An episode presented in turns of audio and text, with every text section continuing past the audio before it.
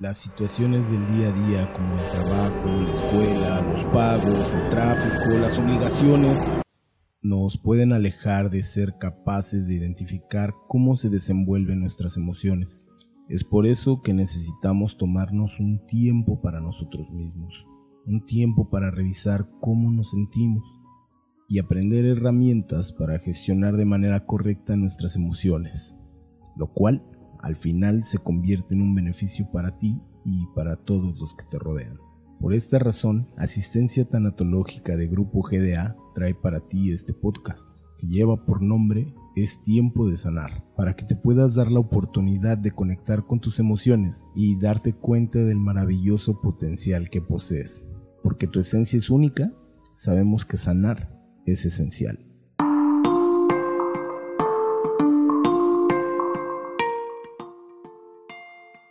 Hola, ¿qué tal? Les saluda Jonathan García Meshua, psicólogo y tanatólogo de asistencia tanatológica del Grupo GDA. Y antes que nada, quiero darles las gracias a todos quienes nos escuchan el día de hoy en este podcast, en donde estaremos hablando acerca de la prevención del suicidio. Tenemos una invitada de lujo, una invitada muy especial, que es mi colega y amiga Nancy Nereida. Ella es de Sonora, desde el norte del, del país.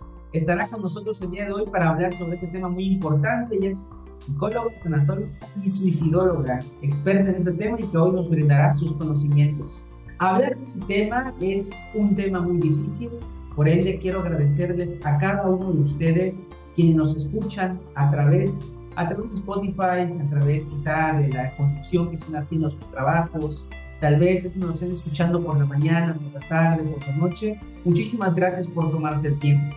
Pueden ustedes mandárselo a alguna persona que sabe que están pasando por momentos difíciles. Pueden compartirlo con toda confianza, ya que el material que traemos es, es de suma calidad.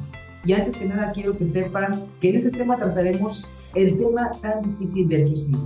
Esta cuestión que nos ha quejado durante mucho tiempo y que ha ido hacia la alza. Por ende, nos es muy importante el hecho de platicar, de conversar con expertos y de que nos señalen los puntos claves para la prevención de esto. Recuerden que una persona suicida no es una persona loca, no es una persona mala, no es una persona valiente, tampoco es una persona cobarde.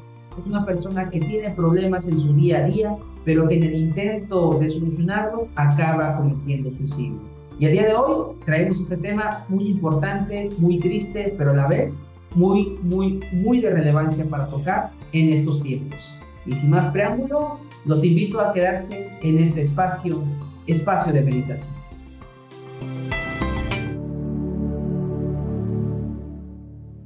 Hoy, en este espacio de meditación, quiero hacer una pequeña reflexión con ustedes. Tal vez suene irónico que en el momento en el cual hablaremos del suicidio, también hablaremos del agradecimiento hacia la vida, pero más que irónico, yo lo veo, yo lo veo como algo grato. Agradecernos quizá por cada una de las acciones de las cuales no estamos conscientes de haber realizado. Tal vez no lo sabes, pero aquel halago que le hiciste a ese amigo, el día de hoy, quizá todavía le sigue sacando una sonrisa. Tal vez seas un hermoso recuerdo de aquel adulto mayor que ayudaste a cruzar la calle, o de aquel señor o señora que en el camión tú le diste el asiento. Tal vez no sabemos nuestras palabras, nuestras acciones, nuestros pensamientos al externarlos, cuánto hayan ayudado a una persona. Y de la misma manera, quizás no sabemos cuánto nos hace falta agradecernos. Pregúntense, ¿cuándo fue la última vez que te agradeciste por haber hecho, por haber hecho algo bien. ¿Hace mucho tiempo? ¿Fue hace poco? El tiempo es relativo, pero lo importante es el agradecimiento. Ahora pregúntate, ¿cuándo fue la última vez que te recriminaste por un error que tuviste? Fue hace poco, ¿verdad? Quizá la mayoría de personas dijo que sí. Y para esta gran mayoría de personas, lo que pasa es que somos muy duros con nosotros mismos. Y es donde entra la parte del agradecimiento. Te invito a que te coloques de una forma cálida y de una manera en la cual te sientas cómodo o cómoda, si es que puedes. Te invito a que recuerdes, a que recuerdes un momento feliz. Tal vez ese domingo en la playa con tus amigos o la cena del día de ayer con tu familia. Y agradecete por esos momentos. ¿Recuerdas cuando querías todo lo que hoy tienes? Agradecete por esos momentos. ¿Recuerdas todo lo que tuviste que pasar para el día de hoy poder acceder al conocimiento, a las debilidades, a lo que hoy puedes tener? Agradecete por eso. ¿Recuerdas aquel error que tuviste en el pasado, pero que posteriormente aprendiste de este? Agradecete también por eso.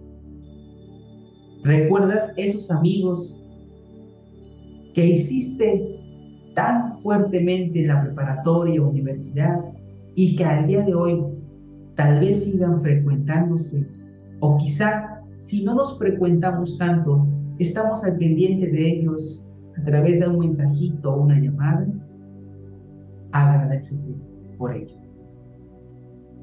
Y agradecete mucho más porque seguramente estás pasando o has pasado por alguna cuestión que no has contado, que quizás llevas cargando y aunque parezca que todo está bien, quizá por dentro nos duele un poco.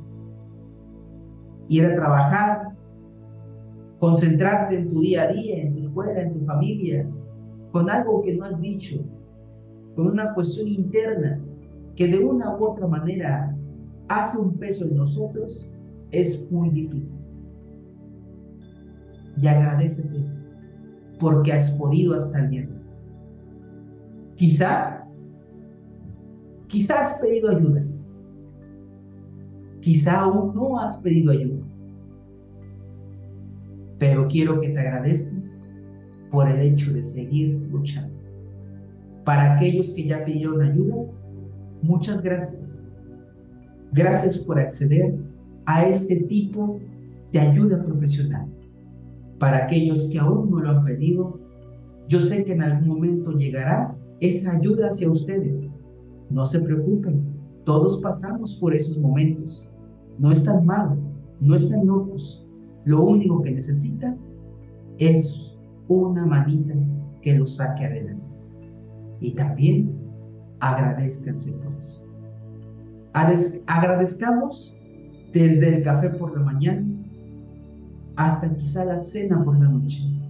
Y agradezcamos que hoy podemos y tenemos la oportunidad de escuchar las palabras de nuestra querida compañera que a continuación, que a continuación escucharé. Y también agradezcanse por esto. Poco a poco retomen la postura normal estírense, les invito a levantarse de esa silla, de esa cama, a estirar sus manos como si quisieran tocar el techo, a estirar sus manos para tocar el suelo y a inhalar profundo a la cuenta de tres.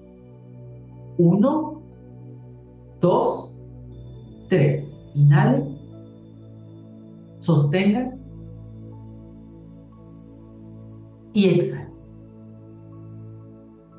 De nuevo, uno, dos, tres. Inhalen, sostengan y exhalen.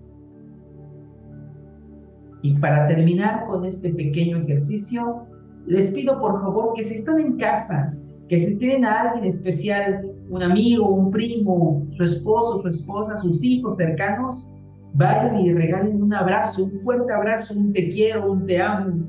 Regalen alguna muestra de cariño. Si están lejos de casita, si los extrañan, o si simplemente salieron a la escuela, pero en camino van escuchando este podcast, mándale un mensajito, dígale un te quiero, un te amo, una de rato paso por ti. Dígale y disfrutemos la vida y también agradezcanse Y bueno, después de acabar nuestro espacio de meditación, que espero haya sido agradable para todos y cada uno de ustedes que nos escucha, pasaremos a la plática, a esta eh, grandiosa plática que tenemos preparada con ustedes, con una gran colega, la verdad quiero yo eh, hacer mención de mi admiración hacia ella, ha hecho un gran trabajo, de verdad, y desde el primer momento en el cual tuve la oportunidad de estar en una conferencia, pues te quedas enganchado. Además, eh, sabe mucho y logra hacer que ese conocimiento que tiene, eh, bajarlo a un que todos comprendamos. Y estoy hablando de la psicóloga tanatóloga suicidóloga Nancy Nereida Leiva López, que es directora de unidad de duelo de Robles Funerales, servidora pública en Secretaría de Salud del Gobierno del Estado de Sonora, en Dirección de Salud Mental y Adicciones, suicidóloga certificada por la Red Mundial de Suicidólogos e Instituto Hispanoamericano de Suicidología. También cuenta con un diplomado en tanatología infantil y adolescente por la Universidad Autónoma de Baja California. Y bueno, entre muchas y muchas y muchas cuestiones, es miembro de la Asociación Paliativa y de Tanatología de Sonora, APATS, y miembro externo del Comité de Bioética del Instituto Mexicano del Seguro Social. Tiene un recorrido impresionante y sin más preámbulo, Nancy, qué gusto tenerte por aquí. Platícanos, Nancy, ¿cómo estás? Muchas gracias, Jonathan. Para mí es un gusto poder estar acompañándoles en este espacio y no, pues el honor es mío de que me hayan invitado. Eh, creo que tenemos una gran responsabilidad en cuanto a aportar y, poder contribuir ¿no? con la sociedad del conocimiento que vamos adquiriendo. Y no, yo encantada, feliz de estar en esta ocasión con ustedes y que podamos llegar ¿no? a la comunidad y a las personas que en determinado momento pueda servirles la aportación que nosotros podamos contribuir, ¿no? Contribuir, exactamente. Nancy ya ha contribuido con nosotros en varias ocasiones. Hemos hecho algunos webinarios y por aquí ha estado con nosotros y la verdad que han sido excelentes temas. Y el tema del día de hoy, pues es algo muy importante. Septiembre es un mes muy importante, el mes dorado, le dicen por ahí, ¿no? El mes de la prevención. Y vamos a platicar prácticamente de esto. Nancy, entramos con una pregunta muy, muy fuerte y platícanos un poquito, Nancy, ¿qué es el suicidio? Claro que sí, claro, Jonathan. Y como bien lo dices, no estamos en el mes, en el mes amarillo, el mes dorado, que es de la prevención del suicidio. Y creo que podemos entrar en contexto hablando de que si de la muerte no nos gusta hablar o nos ocasiona cierto escosor o, o le rehuimos al tema, creo que hablar de suicidio nos cuesta mucho más trabajo, ¿no? Eh, hablar de esta, de esta situación que se ha convertido en un problema de salud a nivel mundial, que está en incremento y que bueno, si tendríamos que definirlo de algún modo, creo que nos tenemos que ir con las palabras, con las palabras claras y correctas como lo es el acto o el hecho de atentar contra la propia vida, ¿no? O sea, el acto de quitarse la vida uno mismo, eso es el suicidio. Eh, creo que ha sido bastante estigmatizada la palabra, es una, una palabra que nos ocasiona muchas sensaciones y a veces no nos atrevemos ni siquiera a pronunciarlo claramente. Sin embargo, como parte de, de las actividades que nosotros tenemos en este mes, está mucho el promover esto, que podamos eh, clarificar y decir, claro, el suicidio existe, es una causa más de las distintas causas de muerte que tenemos.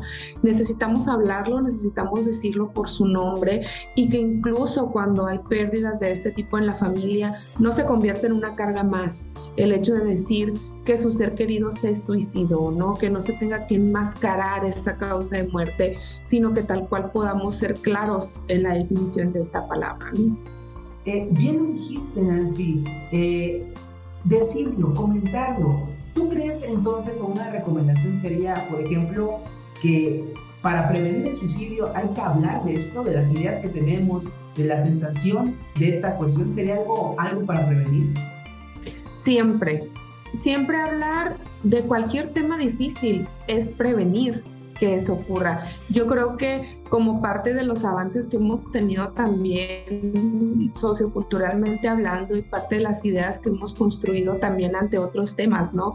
Como es, eh, por ejemplo, los temas que tienen que ver con planificación familiar, con sexualidad, etcétera, y que hoy sabemos que hablar de esos temas no quiere decir promover, por ejemplo, las relaciones sexuales a temprana edad, también hablar de suicidio no quiere decir no quiere decir provocarlo, no quiere decir dar ideas, sino todo lo contrario.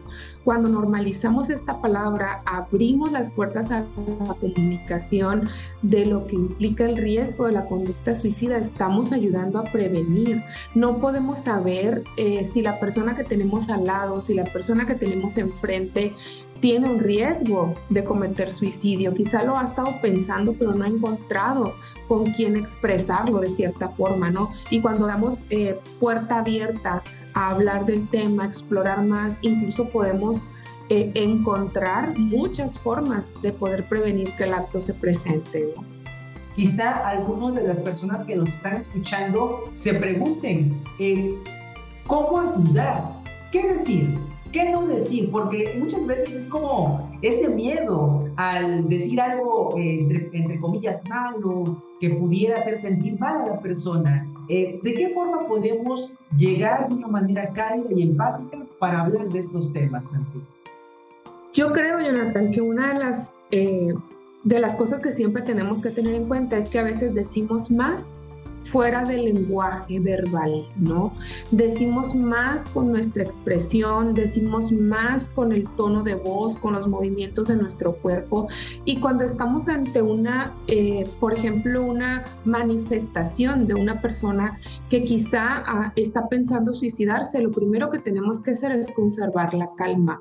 Tendríamos que tener todos la capacidad de poder escuchar, aunque se trate de un ser querido muy cercano, el que nos confiese o nos diga que realmente ha intentado suicidarse, tiene un plan suicida, etc. Yo siempre lo manejo de una manera que parece muy sencilla y yo sé que a veces algunas personas no les resultará tanto, pero como se los voy a plantear, sí lo es, ¿no?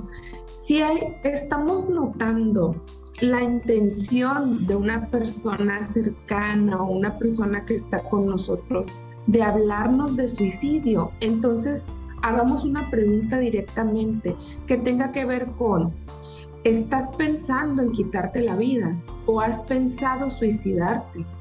Y si la respuesta es sí, continuemos con una segunda pregunta que puede tener que ver con, ¿has pensado cuándo suicidarte? Y quizá la persona nos va a decir que sí, decir, ¿y cómo has pensado hacerlo? Estamos ante un inminente riesgo de suicidio y entonces tenemos que actuar y tenemos que actuar urgentemente. Pero si nosotros desde la primera ocasión en la que notamos que la persona está queriendo abrirse y está haciendo expresiones como esta vida no tiene sentido, mis hijos estarían mejor sin mí, yo soy un estorbo para todos y nosotros solamente anulamos eso y si decimos ay, estás loco, no deberías estar hablando de eso, o cállate, no sabes lo que dices, o tú tienes todo para ser feliz. Entonces estamos poniendo una pared enorme en la comunicación y esa persona no va a expresar más de lo que realmente esté sintiendo y esté pensando. Entonces, estas pueden ser algunas estrategias que todos podemos aplicar todos podemos aplicar. El hecho de que no se hable no quiere decir que no esté sucediendo. Está sucediendo, pero está sucediendo allá oculto, ¿no? Allá callado. Y los datos, pues tenemos datos duros de lo que está ocurriendo con el suicidio, ¿no? Ahí es donde podemos ver que como sociedad también necesitamos hacer más. Datos muy duros, exactamente lo que tú comentabas, Nancy. Eh, por ejemplo, estábamos leyendo anteriormente que ha ido incrementando esos datos año con año, ¿sí? Y que de una u otra manera eh, también a algunos eh, les cuesta creer, también se da en pequeñitos, ¿vale? En niños también puede darse esta cuestión suicida de cierta manera. Eh, ¿Tú qué piensas de esto, Nancy? Sí, se está dando, Jonathan, se está dando cada vez a edades más tempranas, edades que antes no se tenían registradas como parte de la conducta suicida de los 10 años en adelante, tenemos a veces datos de niños aún menores de 8 o 9 años que se han documentado y se han registrado como suicidios entonces, a partir también de la situación de pandemia, ya están saliendo los primeros datos estadísticos, ¿no? De este aumento significativo. Año con año ha ido aumentando lamentablemente el, el índice de suicidios en todo el mundo. Sin embargo, con la pandemia se dio un incremento hasta de casi el 30% a nivel mundial. O sea, fue un incremento todavía maximizado. Tenemos datos preliminares aún, los datos oficiales se cree que se van a tener alrededor como de octubre de este año, los datos de 2020, ¿no? Porque obviamente la recabación lleva su tiempo, aunque también sabemos que el tener cifras no quiere decir que sea exactamente el número de cantidades de muerte por suicidio que se tengan porque influyen muchos factores para que las personas incluso en ocasiones hasta traten de modificar, ¿no? Esta causa de muerte. A veces los propios familiares lo piden, ¿no? En, las dependencias oficiales que sea modificada la causa de la muerte y eso claro que influye, ¿no? Eh, sin embargo, en 2020, hasta los datos que se tienen en este momento, ya estamos hablando de que en México se tuvo alrededor de 7.818 suicidios. Si lo comparamos con 2019, se tuvieron 6.710 muertes. Esto habla de un incremento bastante importante, ¿no? De más de mil personas, 1.100 personas aproximadamente más de un año a otro. Entonces, esos pronósticos que se tenían con la pandemia, cuando, cuando todos nos decían eh, va a venir una, una pandemia no emocional, psicológica, pues realmente está ocurriendo. Y por eso es que tenemos que trabajar muy duro en la prevención. En la prevención, Nancy. Y de estos eh, números que tú nos diste de, de personas que están quitado la vida en este año, en el año 2020, eh, pregunta, ¿Hay un rango específico de edad como tal donde se cometa más suicidio? El rango más alto que se tiene, y de hecho es, un rango que sí se ha sostenido también a lo largo de los años, es de entre los 18 y los 29 años, eh, donde hay mayor incidencia de la conducta suicida. También hay otro, otro pico que se levanta un poco en la tercera edad, que ya tiene que ver con de los 75 años en adelante y principalmente en hombres, pero la población mayor en la que se está presentando la conducta suicida es de los 18 a los 29 años actualmente. De los 18 a los 29 años. ¿Y existe un mayor porcentaje de suicidios, eh, ya sea mayor en hombres que en mujeres o mayor que en mujeres que en hombres? Sí, ese también es un dato que, se mantiene históricamente, donde los hombres tienen una mayor prevalencia a cometer suicidio, aunque también eh, la parte de los intentos de suicidio, las mujeres son las que tienen una mayor incidencia. O sea, las mujeres lo intentan más, pero con métodos menos letales. Entonces, eh, el dato estadístico queda como un intento de suicidio, eh, pero los suicidios consumados tienen una mayor prevalencia en la población varonil y esto también continúa siendo de esa forma. ¿A qué crees que se debe, Nancy? Hay muchos factores, Jonathan, que intervienen en, que la conducta suicida se presente. Sin embargo, la parte eh, de género no se ha asociado también con la parte de, las, eh, de la gestión emocional, ¿no? Porque el, pues existe la tendencia fuertemente arraigada, ¿no? De que, de que los hombres tienen que ser fuertes, de que no deben de llorar, de que, de que vaya, el ser hombre implica aguantar muchas situaciones distintas de la vida.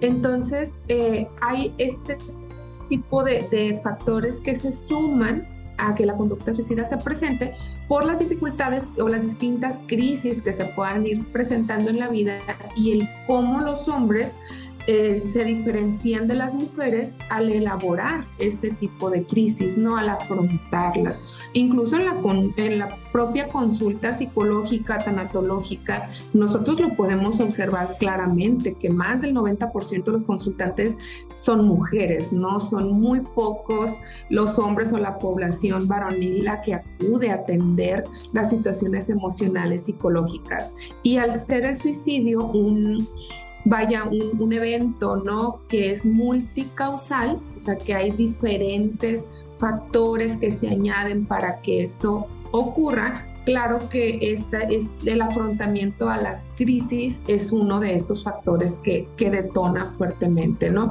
También se ha encontrado que en, en, gran mayoría de los hombres que han cometido suicidio ha habido detonantes específicos que en ocasiones tienen que ver con la soledad, tiene que ver con rupturas de pareja, tiene que ver con eh, dificultades en la parte laboral. Entonces, es también el afrontamiento a este tipo de situaciones, ¿no? Entiendo. Entonces, ¿hasta dónde llega la gestión emocional, verdad? El hecho y la capacidad de reconocer nuestras emociones, nuestros sentimientos y también la capacidad de expresar cuenta muchísimo. Y sí, como decías, Nancy, eh, la mayor parte de las consultantes son mujeres, ¿vale? Que buscan de una u otra manera ayudarse por todos los medios posibles y de una u otra manera, algo que me he encontrado, no sé tú en los consultorios, es que si vienen con ese estigma muchas veces los, los hombres de, híjole, es que no me vayan a ver porque vayan a pensar que soy débil o me siento mal por venir porque eso significa que no puedo y debo de poder con esto. Y es algo con lo cual tenemos que luchar todos los días, Nancy. Y hablando de esta cuestión en consultoría, eh, ¿Tú consideras que haya como una tendencia, por ejemplo, ya sabes lo que, lo que todo el mundo dice, se deprimió, se deprimió y se suicidó. ¿Tú crees que todas las personas que han cometido suicidio eh, sea porque estén deprimidos o hay alguna otra causa, como tú decías? Ok, es una pregunta muy importante, Jonathan, porque sí se ha asociado muchísimo el suicidio a la depresión y, y, según las autopsias psicológicas que se han realizado, realmente hay una correlación importante, pero esto no quiere decir que todas las personas en depresión están en riesgo suicida. Sin embargo, muchas personas que se suicidan sí están cursando por crisis que tienen que ver con estados depresivos y principalmente, obviamente, eh, eh, depresión mayor, ¿no? Eh, sin embargo, para que esto ocurra, debería de encontrarse la depresión en un, en un estado tal cual de manía, o sea, donde exista la suficiente fuerza y la, la intencionalidad, ¿no? De una manera potente para que se pueda planificar y para que se pueda cometer el acto suicida, porque obviamente el nivel energético de una persona que está cruzando por un proceso de depresión muchas veces es tan bajo que solamente está recostada, que solamente se levanta para las cuestiones básicas, etc. Entonces, eh, no precisamente tiene que ser que todas las personas que se suiciden están cursando por una depresión, esto también es un mito pero sí se habla de un porcentaje muy elevado de personas que se han suicidado y que han estado cursando por depresión. Incluso algunos, algunos estudios hablan de que hasta el 90% de las personas que, se han, que han cometido suicidio han estado cursando por depresión. Entonces, vale la pena que tengamos en cuenta que no solo la depresión, sino otros trastornos eh, mentales claro que son uno de los factores más importantes que puede detonar la conducta suicida.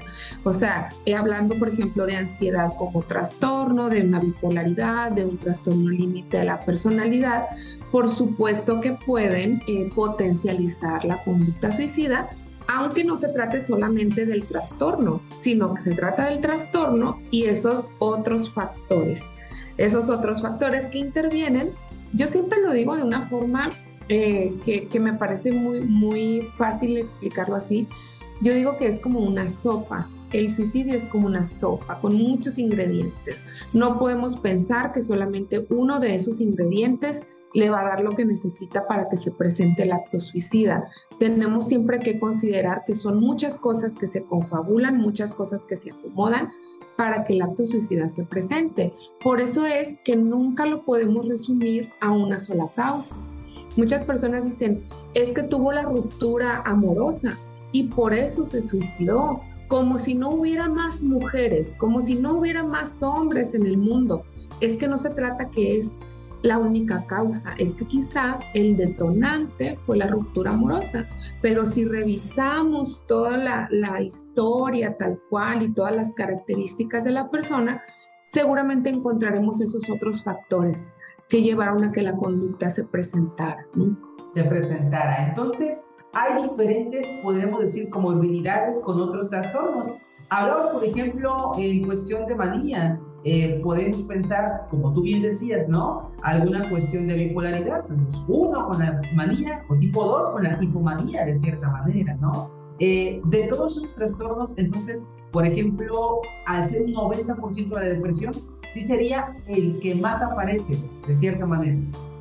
Sí, sería el que más aparece porque también tengamos en cuenta algo, la depresión está muy ligada con la pérdida del sentido de vida y con la desesperanza.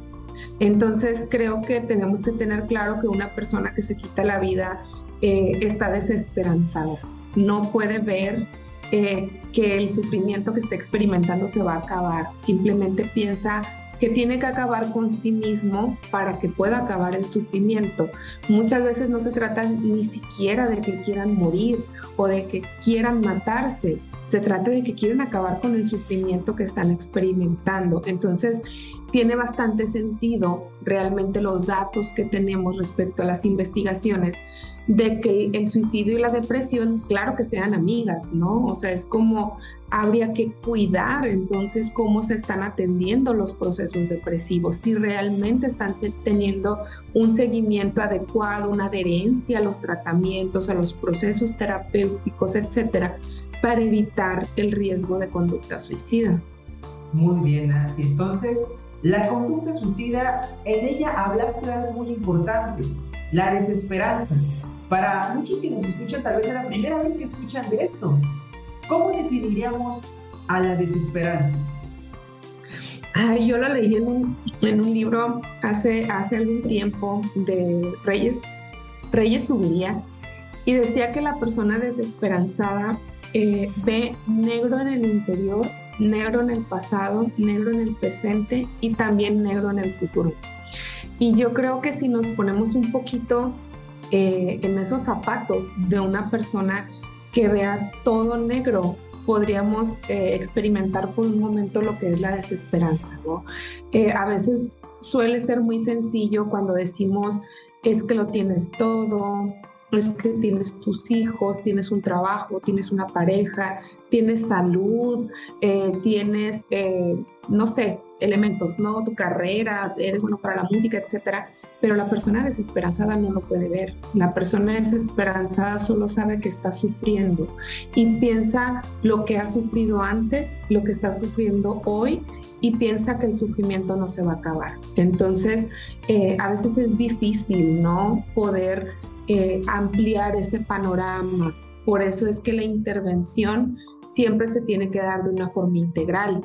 Cuando la persona incluso ya tiene un plan suicida o ya tiene eh, una fecha, un método, etcétera, tenemos que recurrir a la, a la revisión médica porque esa desesperanza no la vamos a tratar solamente desde la voluntad. Si la persona dentro de la voluntad cree en ocasiones que lo único que puede hacer es quitarse la vida, porque cree que todo eh, a su alrededor fue sacado de... Y lo único que puedo decidir es si vivo, única opción tal cual viable es esa, ¿no?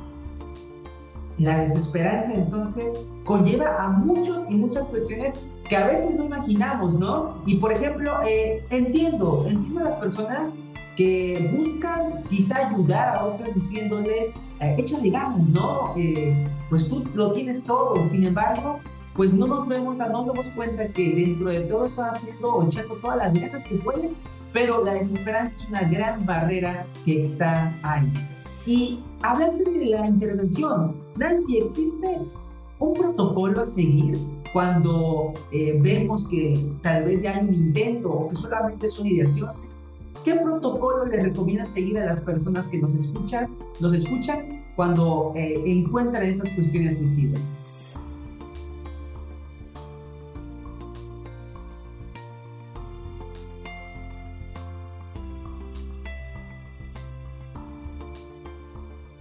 Claro, claro que sí, sí, sí lo hay y creo que es algo que todos debemos de conocer. Eh, Hace un momento hablábamos de las preguntas que le podemos hacer a la persona. Esas preguntas de, ¿has pensado quitarte la vida? ¿Cuándo quieres hacerlo? ¿Has pensado en método mente? Que estamos ante una crisis suicida. Tenemos que ir al área de urgencias. No demos más vueltas, no busquemos un médico general, no busquemos eh, ir a una cita psicológica o terapéutica o tanatológica. Vayamos a urgencias si estamos ante una crisis. Si no estamos ante una crisis, si se trata solamente de una ideación, de, un deseo de la persona de quitarse la vida, entonces acudamos a la atención terapéutica, acudamos al psicólogo para que sea el psicólogo el que pueda valorar. Y seguramente el psicólogo lo primero que hará será canalizar a una consulta psiquiátrica para la valoración y la prescripción farmacológica, porque si estamos ante una eh, conducta suicida que ha sido detonada, se necesita una intervención farmacológica por un cierto tiempo determinado. Y aprovechando el punto, tengamos muy en cuenta algo, también debemos dejar de estigmatizar eh, los psicofármacos. Yo sé que por mucho tiempo hemos estado huyéndole al tema y decimos que no los necesitamos y que tenemos que, que todos tenemos la capacidad de, de llevar la situación de la mejor manera sin la necesidad de utilizarlos. Pero nuestro cerebro es un órgano más del cuerpo que también necesita equilibrarse, que también necesita regularse y así como si nos enfermamos del riñón, del, del hígado, de los riñones, de los pulmones, del corazón, vamos a necesitar ciertos tratamientos. También nuestro cerebro necesita ayuda para lograr restablecer la química cerebral, para lograr restablecer la, la segregación de sustancias. Entonces no tengamos miedo a utilizar los fármacos en caso de ser necesario, ¿no? Y aquí regresa el punto que estábamos hablando anteriormente, Nancy, la, la estigmatización, ha estigmatizado mucho a los fármacos, ¿no? El, el, no quiero ser adicto, o el que, el que yo vaya a un psiquiatra ya es que está loco. Y para nada, para nada sucede algo como esto. Y por eso la recomendación es prevenirlo. ¿Cómo? Actuando de la manera más profesional posible, que es, como bien lo dijiste, actuar bajo este protocolo, Nancy. Y ya para ir cerrando ese tema que nos podremos tomar horas y horas hablando de esta cuestión, ¿qué recomendaciones generales le darías a las personas que nos escuchan a través de este podcast? Bueno, yo creo que el regresar un poco a la empatía, regresar hacia el escuchar las necesidades de la otra persona. Yo sé que vivimos en una, en una generación, ¿no? Estamos en una época donde todos vamos corriendo y donde todos estamos entre un compromiso y otro y estamos trabajando y estamos atendiendo eh, las necesidades de la vida diaria, etcétera. Incluso hasta a través de las tecnologías también nos hemos distraído mucho del contacto humano, ¿no? Pero la prevención del suicidio creo que tiene que ir muy de la mano con el escuchar con el escuchar a los demás, incluso escucharlos aunque no estén hablando, ¿no? A veces eh, decimos, es que nunca me dijo cómo se sentía, pero resulta que cuando revisamos la conducta nos damos cuenta que había una conducta aislada, nos damos cuenta que hubo cambios importantes en la forma de vivir desde meses antes, ¿no?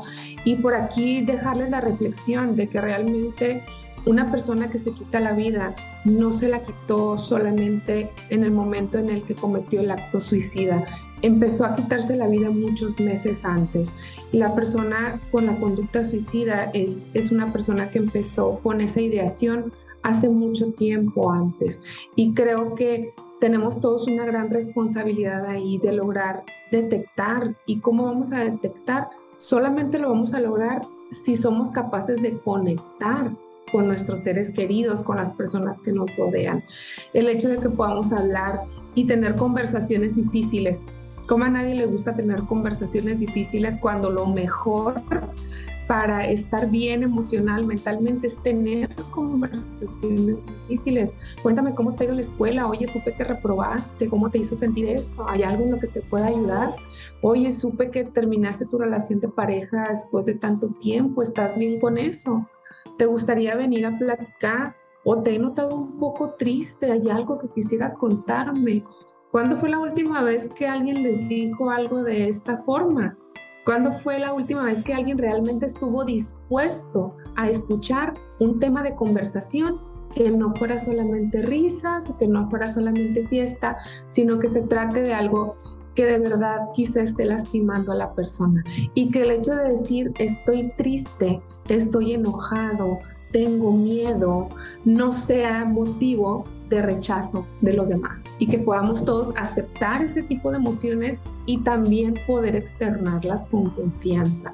Yo creo que esa sería la mejor recomendación que yo pudiera darles, el hecho de que tengamos en cuenta que el suicidio ocurre en todas las edades, ocurre en todas las clases sociales, en todas las profesiones, en todas las familias puede ocurrir no distingue, ¿no? en ninguna posición, ningún género ni nada.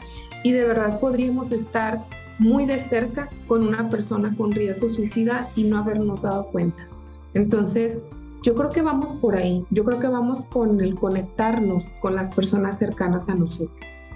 El conectar, siempre es importante estar al pendiente tanto de nosotros mismos como de nuestros familiares más cercanos y coincido totalmente contigo Nancy y ha sido un honor la verdad tenerte con nosotros en esta pequeño charla, en este pequeño podcast y bueno, para las personas que quizá eh, necesiten de más apoyo o quizá de una u otra manera contactarte, ¿por qué, por qué medio te pueden contactar, Nancy? ¿Cómo, cómo te ubican en tus redes sociales? Eh, ¿De qué manera pueden, pueden acercarse a ti?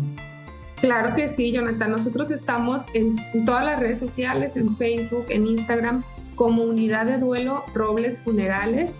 Ahí pueden enviarnos un mensaje privado. Estamos brindando incluso acompañamiento virtual. Estamos también trabajando a la distancia ahora como, como parte de los cambios que hicimos en pandemia. Así es que no duden en hacer contacto con nosotros, en enviarnos un mensaje, en comentarnos la situación en la que podamos apoyar y con mucho gusto podemos estar en comunicación, en comunicación a través de las redes.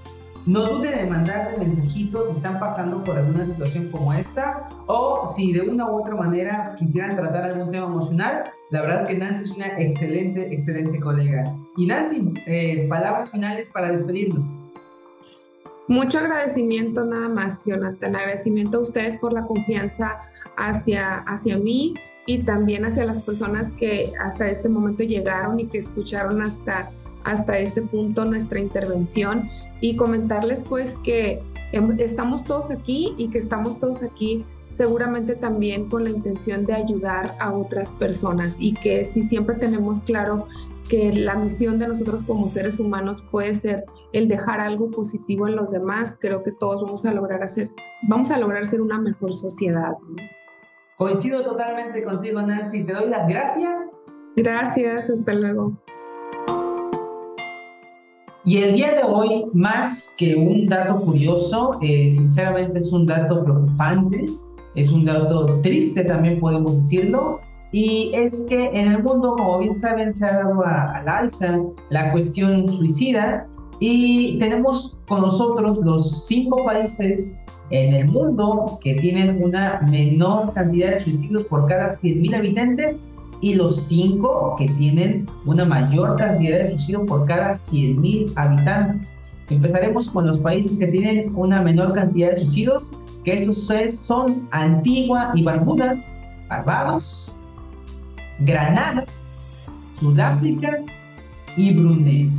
Esos serían los cinco países con menor cantidad de suicidios, pero lo alarmante son pues, los países que tienen un poquito más y en primer lugar tenemos a Sri, Sri Lanka, espero haberlo pronunciado bien, Sri Lanka, Guyana, Kazajistán, Mongolia y Corea del Sur.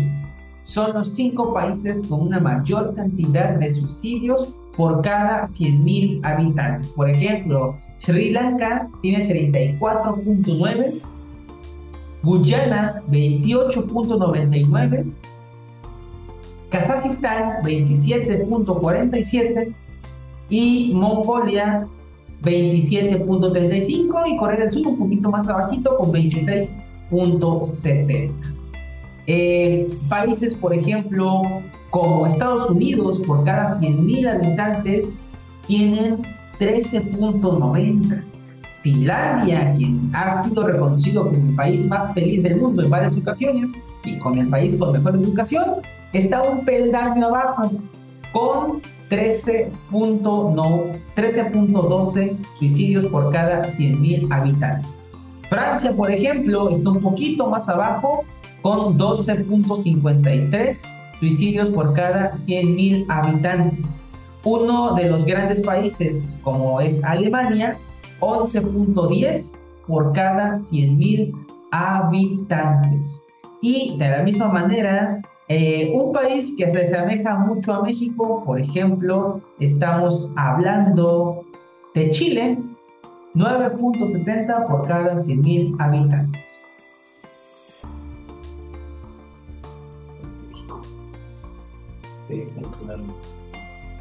Yo andaba buscando, pero Aquí está. México, por ejemplo. ¿Se puede? Y México, eh, pues se encuentra eh, un poquito hacia la mitad, de la mitad hacia abajo a la tabla, y tiene en relación por cada 100.000 habitantes 6.10%. y México, y México, por ejemplo, tiene 6.10 personas que se suicidan por cada 100.000 habitantes. Estoy diciendo 100 mil acá, No, 100 mil. Ah. ¿Todo? No, nada sí. A ver. Uno, dos, tres. Y México, por ejemplo, en relación a los 100.000 habitantes que comentábamos, eh, hay una relación de 6.10 personas por cada 100.000 habitantes. Esto nos deja en la tabla eh, un poquito abajo, por ejemplo, eh, de Italia, que es el país que nos sigue, con 6.2. Por debajo de nosotros encontramos a Colombia, por ejemplo, a Panamá, a Israel, a Grecia, y por arriba de nosotros encontramos a países como Ecuador, Sudán del Sur, Argentina, España, también a Togo, Singapur, China, Paraguay, Canadá, Rusia, El Salvador, Luxemburgo, Haití, Camerún, Noruega, Francia, Liechtenstein, Camboya y Australia, por mencionar algunos. Esto no quiere decir que estamos bien, quiere decir que por cada 100.000 habitantes hay 6,10 personas que se suicidan y debemos de eliminar esos registros con la prevención suicida.